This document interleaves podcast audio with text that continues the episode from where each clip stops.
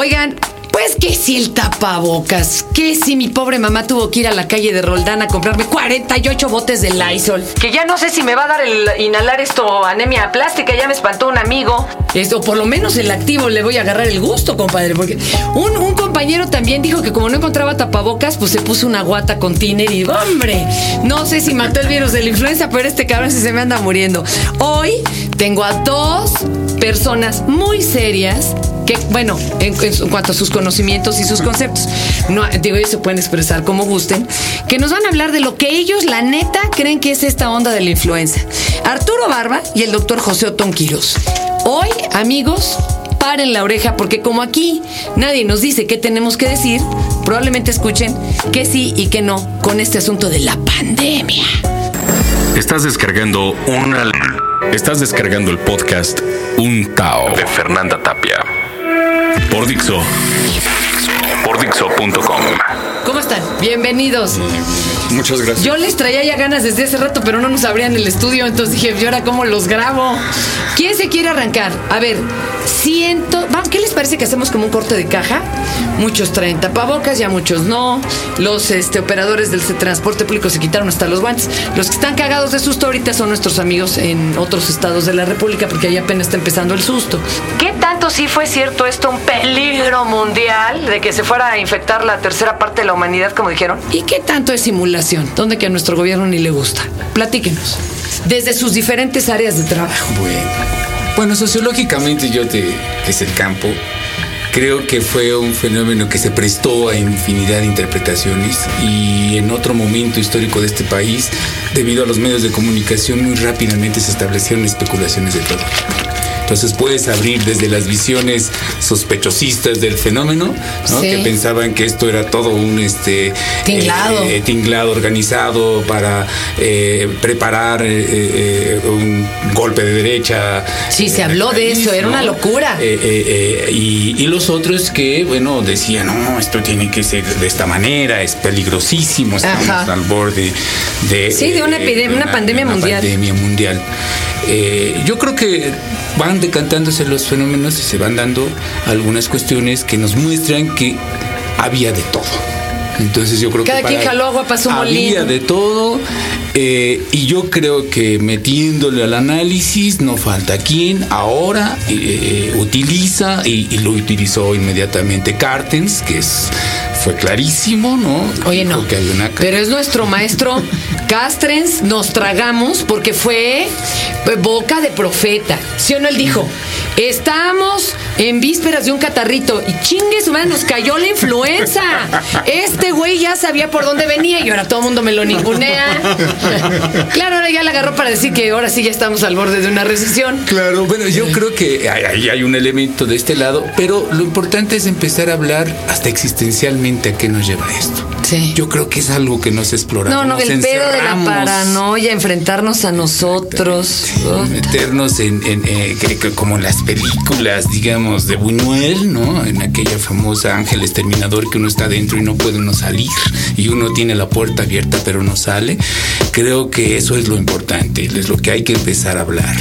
A ver, tu punto de vista. Y ahorita nos vamos al, al, al otro, lo, lo que pegó. Bueno, desde mi perspectiva como periodista que toca asuntos de ciencia y tecnología, fue un fenómeno único. En, en nuestro país no había ocurrido esto eh, desde que yo tengo memoria, eh, que no tiene mucho tiempo. ¿no? Las viejas sí tenemos memoria. Bueno, eh, eh, si te das cuenta, el manejo además mediático y político de, los, de, de las autoridades de, las, de salud sobre este tema ha sido total y absolutamente errático. Errático e irresponsable además. Yo quiero contar que cuando la famosa fiebre aviar, el SARS, que no el SAR de Hacienda ni el SAR de Rusia, yo estaba viajando en las zonas contaminadas. Y a mí nadie me dijo en los aeropuertos, oiga, cúbrase la boca, oiga, cuide, bañese, cuidado, porque no, escasamente te enterabas que traían un pedote allá tremendo. Oye, Sí. ¿tú en qué ves lo errático y lo irresponsable? Y arráncate y despedórrate. Y, y- y esto tiene eh, implicaciones eh, variadas, eh, muy complejas además, eh, que van desde la parte, como decía este, el doctor, de la parte este, existencial ¿no? de, las, de cualquier persona. Recuerdo haber escuchado hoy en la mañana niños de 8 años diciendo, ¿y nos vamos a morir? Sí. Y ya no nos podemos saludar nunca más de beso. Exacto. Ya no nos podemos tocar, no le puedo prestar mis cosas a mi compañero de la escuela. ¿Qué pasa si Es le doy una mordida a su ¿no? sándwich? Las preguntas de los niños eran dolorosas y expresaban en mucho los miedos de los padres. Claro, claro. Pero no solo eso, eh, yo creo que eh, algunas de las primeras víctimas de todo esto, además de los muertos, eh, ha sido el sistema de salud mexicano, que de por sí ya estaba sobrepasado, pero en estos días se vio colapsado. Y con una credibilidad cero, ¿no? Así es. Porque cuando tú te preguntas por qué se han muerto aquí tantos, y bueno, dicen que porque nos automedicamos, madres, nos automedicamos porque si tú vas a urgencias te regresan a tu casa con una pastilla para el dolor de cabeza. Nadie en su sano juicio, con un catarro, con una gripe, va a ningún centro de salud. Hacer ocho horas de cola, voy. ni te Yo reciben, voy. mano. Claro. Y para que le den a uno una aspirina no tiene ningún sentido. Entonces, eso, eso pone de manifiesto el sistema de salud mexicano que es pésimo, ¿no? por decirlo menos. Y otra cosa, el sistema científico mexicano que fue incapaz y es incapaz hasta ahorita de responderle a la sociedad. En, do- en, do- en varios O sea, ahí fallamos. Totalmente. ¿Cómo, le, ¿Cómo tendría que haber respondido, respondido este grupo de científicos, a tu buen parecer? Eh, de entrada, si te das cuenta en las, en las conferencias de prensa que ha dado el secretario de Salud, que han sido muy malas, este, no ha aparecido nunca ningún científico.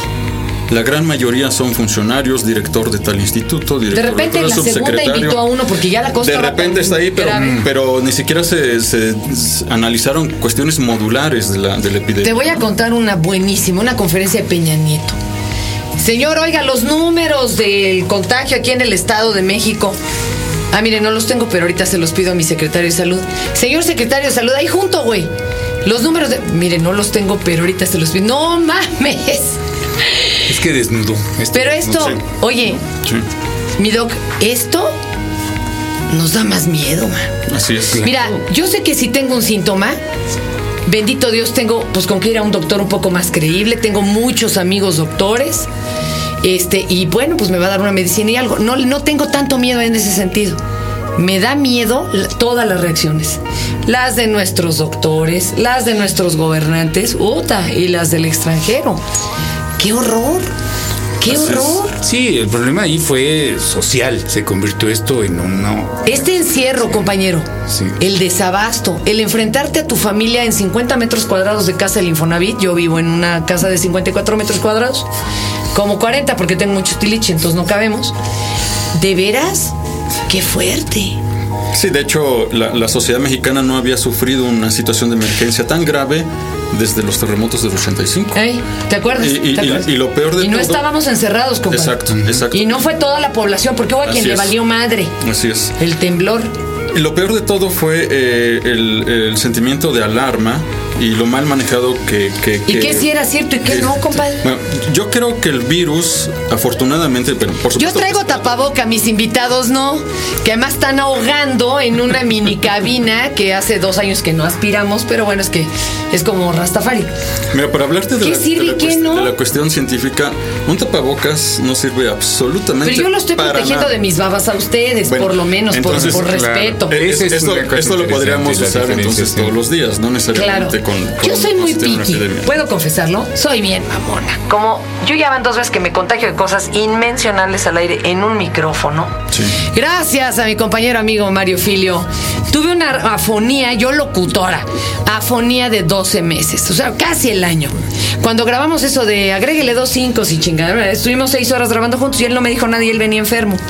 Y me lo pegó, duré con cortisona, estudios foniátricos, todo un año. Desde entonces, yo llego y desinfecto cada lugar a donde voy a trabajar y de veras me conocen porque huele lo que he hecho, o sea, que puede ser desde eucalipto hasta de estos desinfectantes de quirófano y dicen, ya llegó Fernanda, sí, a huevo. Soy una mamona. Porque de veras en los micrófonos, sobre todo cuando tienen capuchón, y esto es un contagiadero horrible. Las cabinas siempre llegan con mocos, con catarro. ¿No te ha tocado que te entreviste a alguien enfermo? Y tiene el descaro de estarte entrevistando enfermo, doc. claro, Dime si no es una falta de Sí, respeto. Yo, yo creo que ahí hay una cuestión. Yo que siempre lo he hecho, perdón. lo- los tiempos son importantes. O sea, se- nosotros, el, el proceso civilizatorio, y hay un sociólogo maravilloso que es Norbert Elias y escribe sobre eso, y me acordé ahora. Es impresionante porque cada uno de los utensilios que uno utiliza cotidianamente tiene una finalidad y un sentido. Esta sociedad que nos ha masificado y nos ha despersonalizado totalmente, que nos lleva inclusive a no cuidar al de junto. No, si a veces uno no se cuida, pues no cuida. No, al de imagínate el de junto. entonces se han Que olvidado. se contagie el hijo de la de chingada. repente dijimos el pañuelo, es una jalada, es una cuestión de los viejitos. Antes lo que más se regalara- eh, regalaba eran pañuelos y calcetines. Todavía se siguen regalando calcetines. Tú como buen alérgico. Has de usar paliacate aquí como tu servidora, mira. ¿No? Aquí somos tres rucos. El pañuelo este, era básico. Bueno, tú no. pero- El pañuelo era básico. Era básico Porque implica toda una relación, ¿no? Del estornudo y hasta cuando vais a, vas a bailar danzón, bueno, un buen danzonero le Hay que- tira a su novia hay que limpiarse lleve la un mano. buen pañuelo. Ya sabían de la ¿no? influenza estos para Eh, limpiarse o sea, la es una mano. belleza. Lo, lo que, lo que nos sacó nos desnudó. Esto nos está desnudando. Poco a poco, o sea, nos desnudó hacia, hacia adentro, porque todavía estamos adentro de los cuartos, estamos empezando a herar ese desnudez. Sí, pero todavía Lo estamos- que viene fuera, lo que se va a dar después, es de proporciones impredecibles. Yo creo que el mexicano a partir de esto Yo sí creo que vamos a cambiar, ¿eh? Lógicamente, De, de ser tan encimosos, besucones, todo ya es saludo de codito. A ver, pero tú me decías, pues. De, el- de, de- de arrimón así en el metro, así de. Este, tú eres un arrimonero, mi querido Arturo. Pero a ver, la onda es, tú decías, bueno, el tapaboca realmente lo que puede servir es No, eso no, y no, nada. no- no sirve de mucho para, y de a de- 50 para detener varos, virus. compadre. Y de a 50 Hubo mendigos varos. No, y menos hecho de tela de como ya lo estábamos haciendo, de lo que se podía. Unos ya traían paliacate del EPR, ¿verdad? Así puesto. ¿Qué otra cosa no sirve o no es cierto? De, de todo Bueno, lo que eh, esto, esto de no saludarse, de no tocarse, yo creo que eso lo puede hacer uno, pero con las personas enfermas. Exclusivamente. Entre las personas que no tenemos El influenza. pedo es no que dicen que sentido. tiene siete días de incubación, que por eso encerraron los chinos a los mexicanos. Así es. Que a lo mejor tú ya la traes y me las pegas, ¿no? Ahora sí Puede, que tú puede las ser, traes. puede ser porque yo estuve recorriendo. Ay, este semanas cabrón, espérame, déjame echarle a él. los hospitales, estuve yendo a las, a las salas de urgencia, estuve entrevistando no a la pasó gente. nada. No, pero ahí me di cuenta de, de- de varias cosas. Una, que eh, esto que están haciendo los chinos en contra de los mexicanos sanos, deberían estarlo haciendo las autoridades mexicanas con los enfermos mexicanos y sus familiares. Eso. Y sus compañeros ¿Por de qué no han trabajo. puesto a los Porque familiares y a los- a los hay- compañeros en No hay cercos epidemiológicos. Ese. serios. Y Ahí eso- está el detalle. Y ¿eh? eso se debió haber hecho desde un inicio. A ver, a ver, porque hay, hay varios muertitos. ¿Qué pasó con la familia y los cuates de Así esos es. muertitos? Ahí andan. Así es. Así es. No, y, pues y- y déjame decirte que yo entrevisté a familiares de casos confirmados. Yo los entrevisté. Por supuesto traía mascarilla. Una mascarilla es así especial y todo. Una mascarilla eh, porque sabía dónde iba a estar, ¿no?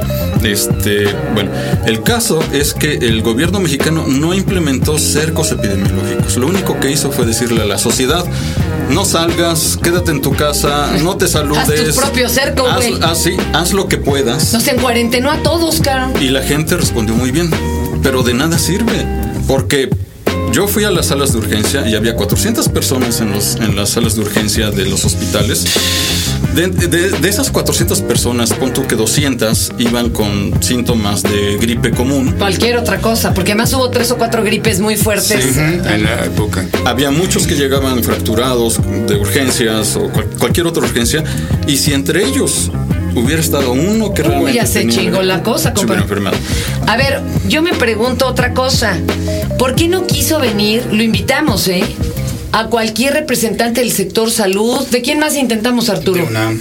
De UNAM. Y muy amablemente declinaba la invitación. Le decía, no tenemos permiso. Ah, esa fue la respuesta, ¿eh? Es, Doc? es- ese es algo muy importante, déjame ¿Por decírtelo como periodista. ¿Qué están guardando, porque yo también acudí a los expertos epidemiólogos, Sí, sí. virólogos, infectólogos del- de los institutos nacionales de salud, del Politécnico, de la UNAM, de la UAM, muchos de la UAM, y me dijeron no hasta que no hables con la Oficina de Comunicación Social. Ándale. Tengo tres semanas esperando que me respondan las oficinas de comunicación Y social. te fijas que entró una changuita de las que una reportera que mandó el teacher, eh, que por cierto siempre dice influencia, este, al Seguro Social del siglo XXI, ya le dieron permiso hace unos días.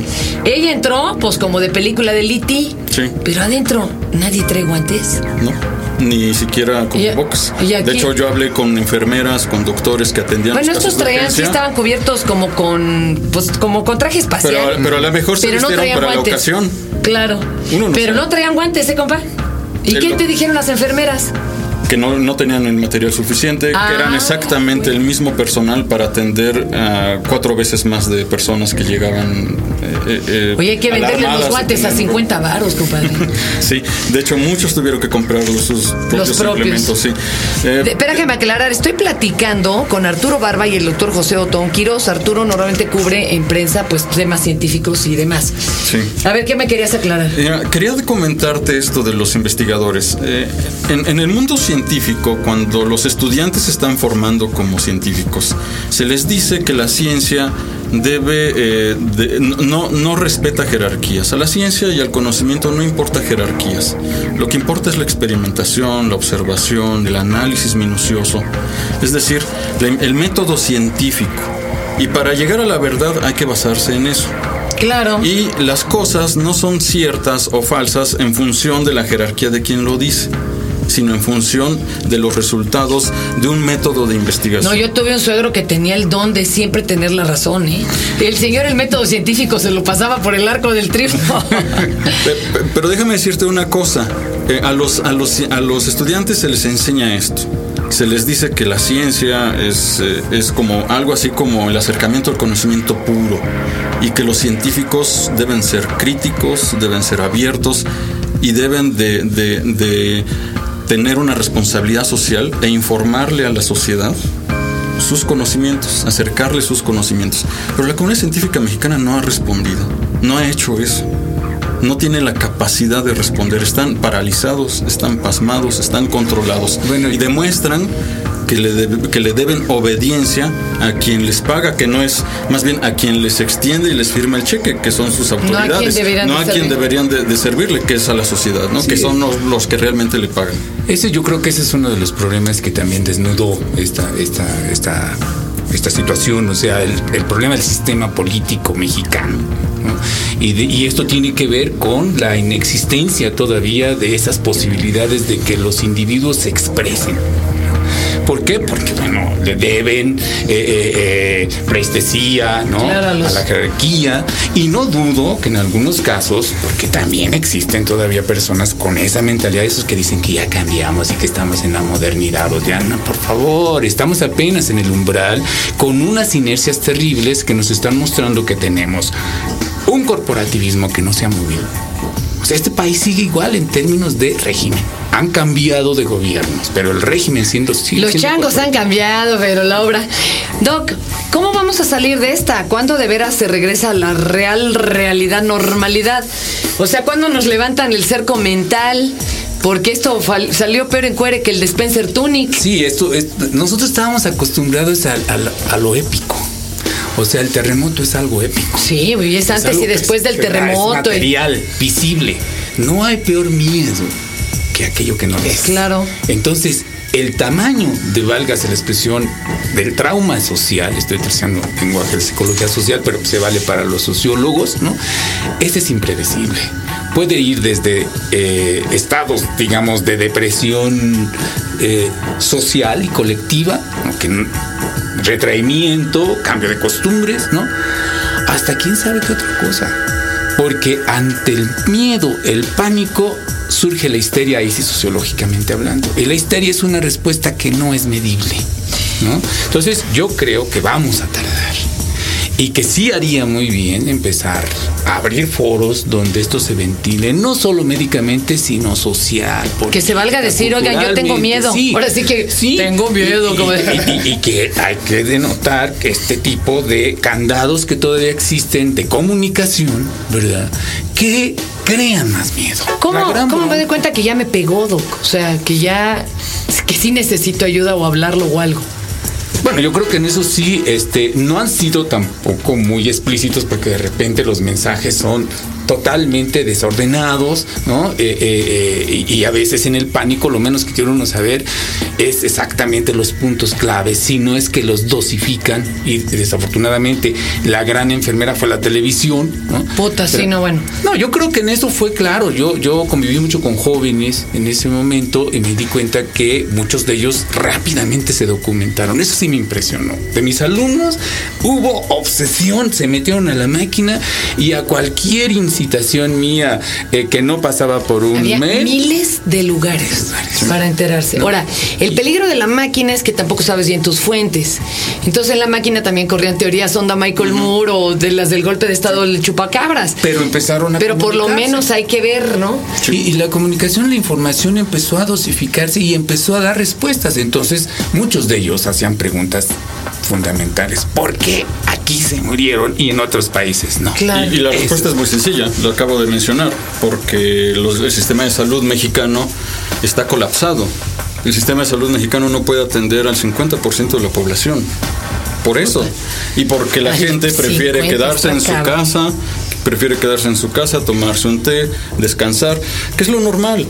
Cuando, cuando el, eh, de hecho, la influenza esta porcina o la influenza sin nombre que ahora tenemos es exactamente igual en sus signos y sus, y en sus Que la otra síntomas que influenza. cualquier influencia común. ¿no? Que bueno, que la otra no hay que minimizarla porque también se lleva a muchas personas al año y no De- nos de- dicen nada. déjame decirte una cosa, hasta ahorita van 56 muertos por esta influenza porcina, ¿no? De origen porcino. ¿Y cuántos de la otra? Y, y cada año en este país mueren 3.500 personas por la influenza estacional. Cada Ahí está, para que lo regresen a su casa.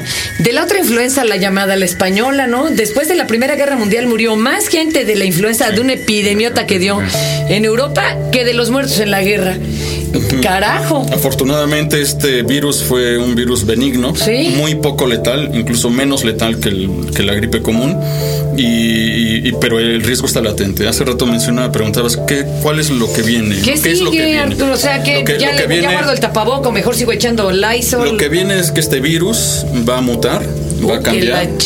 Y cada año a lo mejor nos vamos a encontrar con virus nuevos. Afortunadamente no son tan letales, ¿no? Ya lo vimos. No es tan letal, se puede controlar con, con los antivirales. Y- y dicen que lo habían previsto esto por el cambio climático, o sea, más fácilmente mutan. ¿no? Sí, sí. El, el cambio, eh, los cambios de clima ayudan mucho a la resistencia de los virus Oye. y a la propagación de los virus. Y, y tú, desde tu punto de vista periodístico, ¿cuándo, ¿cuándo va a dejar de ser noticia esto? ¿Qué, qué va a pasar? Cuando- ¿Cuándo nos cuando- van a dejar de ver feo allá afuera? Cuando forme parte de la normalidad, de la vida cotidiana. Cuando ya es hagamos más cuando, chistes Cuando de todo. repente al siguiente año eh, escuchemos que otra vez un nuevo virus y que solo mató a, a 20 personas. Lo que pasó con el siguiente VIH. año, exacto, se va a convertir en algo normal. Lo- ese, ese conocimiento a través de los medios o ese medio conocimiento o ese desconocimiento va a ser este, apropiado por la sociedad. Y este se va a convertir en algo común. De hecho, ya ahorita la gente ya no tiene miedo, ¿no? Ya ahorita la gente eh, de 10, si acaso una persona solo, solo usa cubreboca, ¿no? El resto ya no, porque le están perdiendo el tiempo, porque el miedo, porque ya se dieron cuenta que no es tan peligroso. Pues es que había que lavarlo. Doc. Imagínate para usarlo al siguiente día porque no había. Socialmente sí es un problema porque el olvido en México es, Es muy grande, sí. Y nos damos cuenta que precisamente esta, para mí, esta especie de catástrofe épica, y no porque le esté dando románticamente, diga que estuvo muy bonita, no, sino porque fue visible, no, se cayó. Sí. Pero esta es una catástrofe lírica, válgase, existencial, vital, que te La encierra. tácita y la explícita ¿no? y la- Entonces, esto es muy serio. Si esto no se le da un cauce, ¿no? Que digo, inclusive tendríamos que después de esto ponernos a platicar qué pasó, porque surgieron muchas cosas en, el, en, en la desnudez. Surgieron, ¿Qué surgieron, grandes Doc? problemas. Arránquese. La segregación social. Ahí está. Bueno, La salió a la luz porque ya existía. Sí, pero el problema fue de, de- de todo tipo. O sea, alguien decía, no, es que México era un país muy simpático, ¿no? Y nos caíamos muy bien a todo el mundo. Bueno, hoy ya no somos ni tan simpáticos y a lo mejor ahí tienen que ver nuestros políticos últimos que nos han hecho este, una imagen diferente. Y ahora resulta que somos enfermos, ¿no? Y esto hay que trabajarlo muy seriamente. Nuestros diplomáticos tampoco estuvieron a la altura, porque su nacionalismo ramplón es tan segregacionista como lo que ellos pensaron que hicieron los chinos. ¿Por qué no hablan de los chinos que se murieron, que mataron? La peor masacre que se ha hecho aquí en México de tipo eh, discriminatorio se hizo en Torreón y fueron chinos, como Cucus Clan, masacraron y mataron Uy, creo que a 35. no, no les des ideas, compadre. Estás viendo O sea, que. Eso es lo que tenemos que platicar muy seriamente, porque salieron las miserias de unos y de otros. Entonces tenemos a lo mejor como pasa en los años 50 y ahora es difícil que alguien bueno, tenga esa capacidad de convocatoria de volver a pre- preguntarnos después de esto qué somos como país, como individuos, ¿no? Eh, como Estado, ¿no? ¿Qué somos? ¿no? Porque Qué si no, interesante, nos va a venir otra. Y, Guau. y ahí está todo caído, está todo dividido. La siguiente, la, la siguiente desnudez es que este país es, hay dos países, ¿no? Los que se mueren y los que no se mueren, o los que se mueren más rápido y los que se pueden no morirse. O sea, hay 40 millones que ya lo vienen diciendo desde hace rato de pobreza. ¿Tiene vuelta atrás esto, Doc? ¿Cómo lo ves tú? Yo creo que mientras, y eso es lo que... El país y estas Sí, situaciones. Este, este, tiene vuelta atrás mientras hagamos convocatorias ¿no? Eh, serias y La- empecemos a la las, las estadísticas favorecen altamente al PRI. Exactamente. Este, acá con Don Jimmy Neutron y su gaviota, eh, ¿esto va a ser- significar un cambio? ¿Seguimos en las mismas? Yo todavía creo que es de pronóstico eh, eh, esta, esta salida y, y- y realmente desafortunadamente este país vive dos realidades. Ya hay gente que ya no cree en los gobiernos también. Hijo, Poco pues importan a ¿cómo veces las sí? elecciones. O sea, hay, hay empresas que siguen caminando, individuos que siguen trabajando y lo que tenemos que fortalecer es una otra sociedad, porque esta es difícil que se recomponga. Tendrías que hacer un llamado de reconstrucción nacional. De veras, un diálogo para decir que somos y todos los partidos propios y extraños, así como se callaron algunos también discretamente ante esto, ¿no? Que ahí se había que decir, bueno, vamos a entrarle todos juntos, a ver si lo podemos hacer para tratar de reconstruir esto autocríticamente y plantear qué somos, hacia dónde vamos, qué vamos a hacer con estos 40 millones de pobres que siempre van a estar ahí y que son esa bombita que tenemos y que desafortunadamente, ¿no? Y que hay una en cada país, como- ¿eh? En China no cantan mal las Ah, no, rancheras, claro. en la India, o sea, hay una bomba Claro. ahí En latente. ese tipo de países, todos Está estos cañón. países de emergente eh, industrialización, ¿no? Entonces ese es un problema que hay que platicar porque no se le. Pues hoy ya no nos va a dar tiempo, pero tenemos cita para la que viene, ¿les parece bien? Claro, por supuesto. ¿Tú qué estás haciendo así como de pie? Tú ya nada, ni tapaboca, ni Lysol, ni alcohol en las manos. Yo ya tengo reseca las manos. Yo creo que es recomendable lavarse constantemente las manos, por supuesto. Ese sí. Eso sí, eh, pero eso siempre, no, no solo por esta contingencia, siempre. Este, pero bueno, en lo que estoy más metido es en una nueva agencia de información de ciencia y tecnología que se llama Sapiens. Ajá. Este, y les brinda información a los medios de comunicación, a la ¿Y sociedad. cómo puede uno acceder a ella? En la página web que es www.sapiensideas.com. Ahí pueden bajar toda la información Pues ya sobre temas de ciencia, tecnología, salud y medio ambiente. Ya estás, compañero. No se diga. No se diga más. Tú, Arturo, quieres meter tu cuchara, pero ya no nos da tiempo. Yo, yo a ver si este quiero hacer mi mención ¿De no qué? pagada. Eh, pues mira, aprovechando como lo épico y, lo- y todo lo que mencionaron. Estoy bien chavo. Bueno, ya no tanto, pero pero para llegarle a los que este andan más o menos rondando mi edad, eh, creo que para desenfermarnos, para sanarnos un poco, es hora de entrarle al conocimiento propio y extraño. Estoy bien, digo, voy a, me- voy a meter golazo No, pues para, está para, bien para- difícil, compadre. Voy a meter golazo este, a favor de, de- de los presentes. La ciencia, yo no soy científico, pero no sabes qué interés eh, maravilloso y asombroso me despierta porque no hay otra forma de que no me pendejen que sabiendo. No tengo otra Alguien que forma no de sabe es defenderme. manipulable, ¿eh? Y, y invitar a, la ciencia a que se interesen por la ciencia eh, dura y por la ciencia social, que bueno, ese es como mi campo, porque las dos están completamente inconexas. Eh, los que se dedican a la social no se interesan por en absoluto por la dura. eh, estamos como peleados. Los que no se dedican a ninguna de las dos, bueno, ni saben que existen o, para qué funcionan. Entonces, a los veinteañeros que son como este, como mi target ahorita. Claro. Este. Eh, Infórmense, pues, ¿no? Invitarlos, invitarlos a que le entren y que. Y a que se informen bien. Sí, es, es, es que es chido. La neta sale más barato. Sale más barato. Es la mejor manera de combatir el miedo, es el conocimiento. Sabiendo. y Pues el encuentro está. con nosotros. Pues muchas gracias Arturo Barba, al doctor José Otón Quirós, aquí al buen Arturito. Y ahora nos quedamos con la pregunta, ¿y ahora, ahora después de esto, quiénes somos? Esa es la, esa es la que micro empezamos. y macrocosmos, piénsenlo, ¿quiénes somos? Gracias. Vale. Acabas de descargar el podcast Un Tao de Fernanda Tapia. Por Dixo. Por Dixo.com.